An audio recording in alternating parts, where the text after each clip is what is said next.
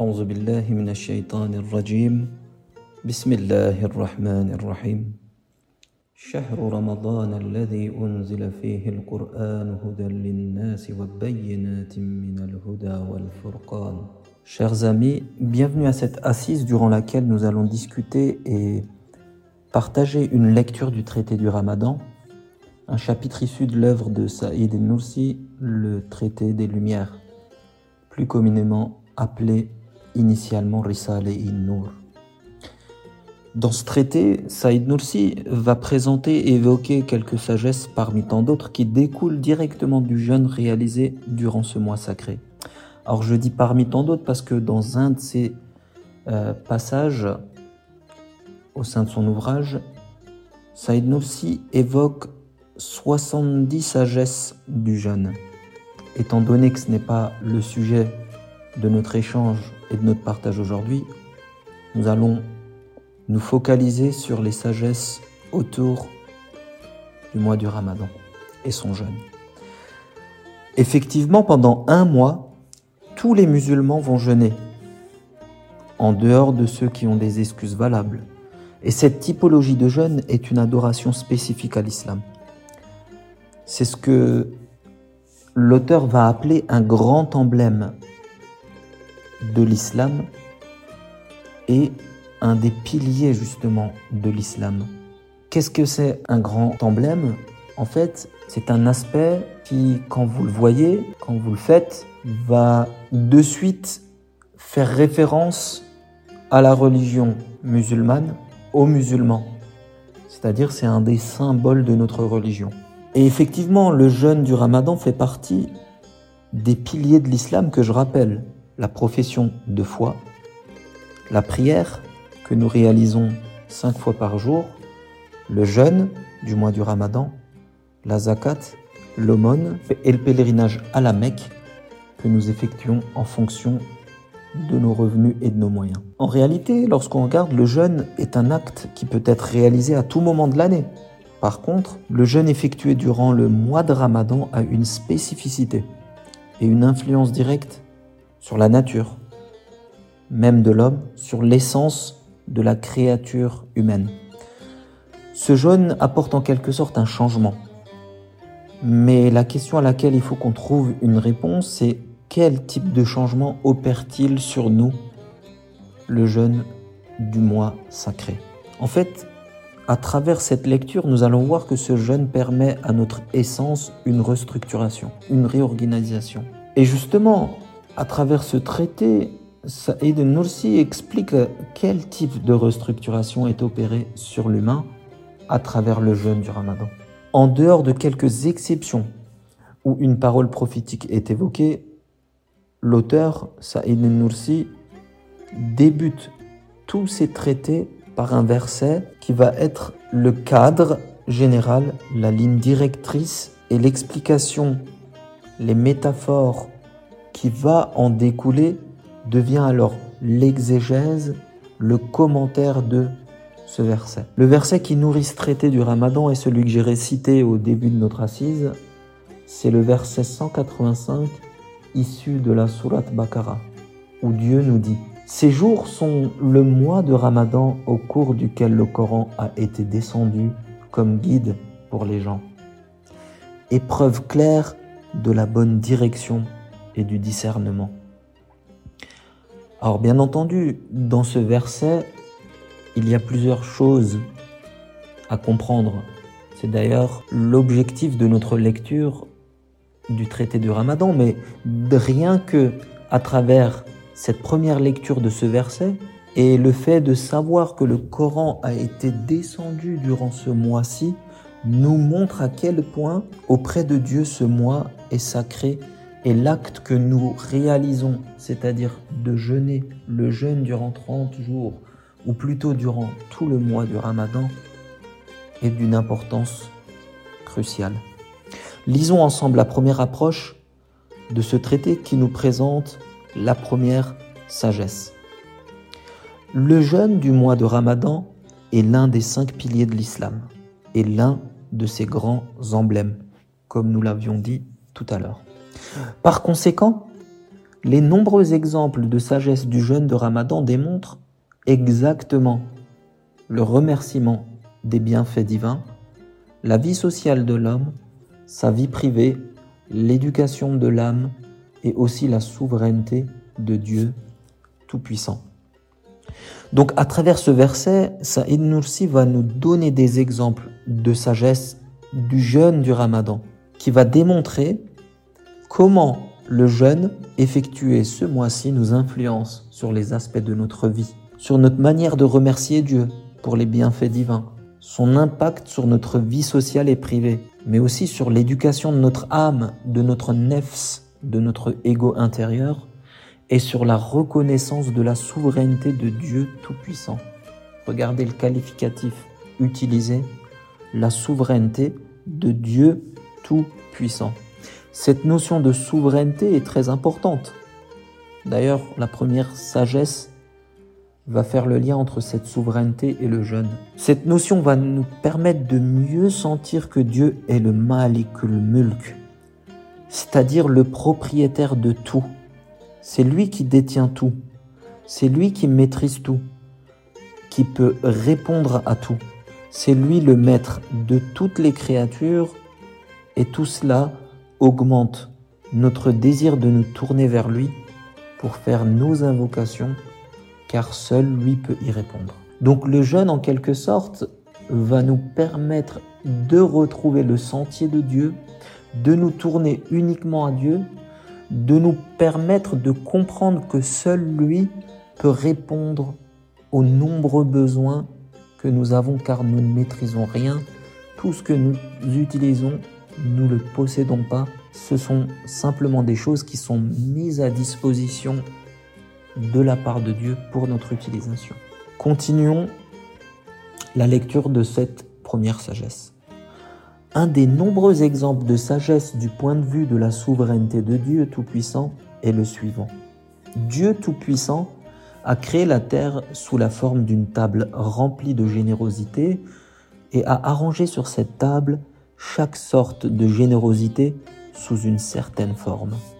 Alors, qu'est-ce que nous dit Saïd Nursi à travers cet exemple? Il y a tellement de bienfaits se rapportant à l'ensemble et au général des créatures, une table avec d'innombrables bénédictions mises à disposition par Dieu pour nous, en quelque sorte, notre terre, la terre que nous occupons, est une table de bénédictions. Et ces bénédictions nous sont soumises sous différentes formes. Nous allons goûter à certaines, nous allons en observer d'autres, nous allons en sentir d'autres, en toucher, en fait, nous allons mettre à contribution tous nos sens qui vont profiter de ces bienfaits. Et les sens que nous utilisons, justement, ces capteurs que nous utilisons, sont aussi mis à disposition par Dieu pour nous, pour que nous puissions justement reconnaître toutes ces bénédictions. Donc en fait, on dépend à 100% de ce qu'il nous donne et de ce qu'il nous met à disposition. Par exemple, prenez un exemple tout simple. L'oxygène que nous respirons à tout instant est une forme de bienfait, on est d'accord. Cette table, imaginez, où Dieu nous propose cet oxygène est toujours dressée. Dieu ne nous l'enlève pas. Il ne la débarrasse pas. en réalité, il suffit justement qu'il débarrasse cette table, unique table, où il nous propose de l'oxygène pour que nous arrêtons de respirer tout simplement. Nous sommes aussi et autant dépendant à Dieu. Mais il y a aussi la table spirituelle, bien entendu, qui est une nourriture pour l'âme, parce que nous sommes composés de chair et d'une âme. Il faut bien la nourrir. Parmi elles, l'invocation, la prière, la lecture coranique. C'est des terrains où Dieu nous incite justement à développer nos sens spirituels pour justement nourrir l'âme qui va être notre aspect éternel dans l'au-delà. En fait, l'univers est créé pour l'homme comme une grande table. Il va se servir pour répondre à tous ses besoins. Effectivement, nous avons des besoins et Dieu nous met ces tables à disposition, mais est-ce que nous sommes reconnaissants? Continuons la lecture. Le verset Min Yahtasib exprime la perfection de la souveraineté, sa clémence et sa miséricorde. Nous avons des mots-clés ici.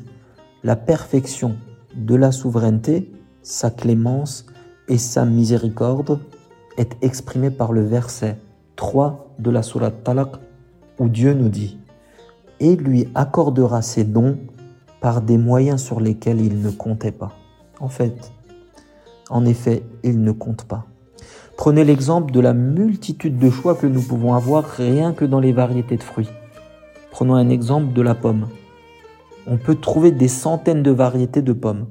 Nous, peut-être que nous en connaissons quelques-unes, mais si on voyage à travers la Terre, vous allez voir qu'il y a rien que dans la variété de pommes une centaine de variétés. À travers une simple terre inerte, je veux dire, la terre sur laquelle nous marchons n'est pas vivante comme nous.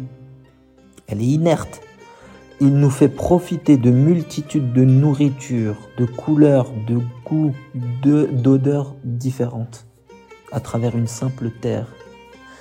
De cette façon, en fait, notre Créateur nous montre et exprime la perfection de la souveraineté, de sa souveraineté. C'est lui le souverain tout-puissant. C'est lui qui nous donne tout. Et grâce justement à ce jeune-là, nous prenons conscience durant ce mois sacré de sa souveraineté toute puissante, de sa clémence et de sa miséricorde pour toutes ses créatures, parce qu'il est miséricordieux pour tout le monde. Continuons la lecture. Les gens ne voient pas la réalité de cette situation sous le voile de leur insouciance et dans la sphère des causes, parfois ils oublient. Effectivement, un des problème majeur ici, c'est qu'une partie des créatures, je ne vais pas dire majoritaire, notamment l'homme, n'est même pas conscient d'être assis à cette table divine remplie de ses bénédictions. En fait, on est impuissant déjà face à la grandeur de Dieu, nous sommes incapables de comprendre comment, à partir d'une matière sans conscience, donc la terre, il crée une multitude de bienfaits. Ça, c'est qu'un seul exemple. On a parlé de l'oxygène, mais il y a des millions d'exemples qu'on peut prendre. Nous sommes incapables de contempler sa puissance à sa juste valeur. Nous sommes incapables de le remercier à sa juste valeur. Nous nous contentons de consommer ce qui nous met à disposition. Vous imaginez, il y a un souverain qui nous invite à des tables royales. Une table royale, dit l'auteur. Et nous sommes même pas capables d'être reconnaissants. Comme si en fait tous ces biens que Dieu nous donne sont des choses acquises d'avance. Ce sont des choses normales. Il a tendance à reconnaître l'intermédiaire, l'humain, et à oublier le vrai propriétaire. Effectivement, on va aller remercier le maraîcher qui nous met ses fruits à disposition, mais on va pas reconnaître le vrai propriétaire qui nous les fournit. Continuons la lecture. Pendant le mois de Ramadan, les personnes ayant la foi deviennent soudainement comme une armée bien ordonnée. Il y a une métaphore ici qu'il faut bien comprendre. Lors de l'approche du coucher de soleil, ils montrent une attitude d'adoration comme s'ils avaient été invités au banquet d'un souverain de toute éternité. Ils attendent l'ordre de manger. Allez-y. Ils y répondent avec leur ample, grande et régulière prière face à sa compatissante, magnifique et grandiose clémence. Allah pouvait dire que chaque année, tous les ans, vous jeûnez 30 jours c'est-à-dire trois jours un moment, cinq jours un autre mois, dix jours un autre mois. Mais vous devez compléter ces 30 jours. Mais c'est pas ce qu'il nous demande. C'est seulement pendant le mois de Ramadan que tout le monde, toute la communauté unie ensemble doit jeûner 30 jours. C'est la raison pour laquelle Saïd Nursi fait une métaphore d'une armée, d'une notion de groupe et d'ordre, une armée bien ordonnée. Ce sont des critères très importants qui font que justement ce mois est sacré et les prières qu'on va faire, que l'on va faire pendant ce mois sont acceptées au plus haut degré auprès de Dieu. C'est pourquoi tout le monde doit jeûner pendant le mois du Ramadan et attendre comme des soldats l'ordre du Créateur qui va nous dire c'est bon, allez-y, vous méritez. Et c'est à ce moment-là qu'à travers une certaine reconnaissance et à travers les invocations, la gratitude qu'on va lui montrer, les prières, que l'on va le remercier pour ces innombrables bénédictions que Dieu nous attribue au quotidien. En fait, la faim éprouvée pendant ce mois du ramadan en communauté va nous, va nous faire prendre conscience justement de cette souveraineté. Cet esprit de faire le jeûne en communauté, en même temps, représente aussi une sorte de remerciement global, de remerciement effectué en groupe, dans l'unité, dans une conscience de communauté, car c'est là que l'abondance s'y trouve. L'individu, des fois, oublie justement le vrai propriétaire de cette table et a tendance à remercier l'intermédiaire. J'ai donné un exemple tout à l'heure. Il y a plusieurs leçons à tirer ici. Un exemple tout simple. Il est possible de faire sa prière seul. Mais quelle est sa récompense de cette prière? Et si cette prière, la même prière, est réalisée avec la communauté en groupe, quelle est la récompense? On parle de 27 fois plus si on la fait ensemble que si on la faisait seule. Et quelle est la récompense des prières et des bonnes actions réalisées le jour du vendredi? Ben, Elles sont multipliées par rapport à un autre jour. Et c'est pareil pour le Hajj, où Saïd Nursi nous dit qu'on peut atteindre des degrés de sainteté car il y a une adoration d'ensemble, une conscience commune qui nous porte justement à des degrés spirituels inatteignables dans un autre moment et dans un autre lieu. C'est pourquoi il est important pendant le mois du Ramadan de répondre d'une conscience commune face à la grandeur et à la puissance de Dieu, qui va se rapporter au général de ses créatures. Il est impossible d'atteindre l'abondance de ce mois à un autre moment de l'année. Même si on jeûne dix mois dans l'année, mais on jeûne pas euh, ce mois-ci, on va pas pouvoir atteindre ce que l'on va obtenir spirituellement pendant le mois du Ramadan. Une personne peut aussi effectuer des belles actions tout seul dans son coin, mais elle n'aura pas le même impact, la même répercussion auprès de Dieu qu'une action qui est réalisée dans une cause commune. Il y a cet esprit de faire en groupe qui est très importante. Continuons la lecture pour mieux comprendre cet aspect. Pensez-vous que ceux qui ne participent pas à une adoration si élevée et à des générosités si honorables sont dignes d'être appelés humains? Alors pourquoi ici il dit digne d'être appelé humain? Il termine cette première sagesse par ce questionnement. En fait, face aux nombreuses bénédictions, l'individu, l'être humain, reste un humain dans la forme, mais son comportement n'est pas digne d'humanité. Face à la grande miséricorde de Dieu et de tout ce qui nous attribue dans cette table, notre ingratitude et manque de reconnaissance font que nous nous éloignons d'une certaine humanité. Par exemple, Lorsque quelqu'un nous propose quelque chose à boire ou à manger, automatiquement, quel réflexe nous allons avoir? Ne serait-ce que dans la pensée, nous allons au plus profond de nous-mêmes avoir un sentiment de gratitude et vouloir le remercier.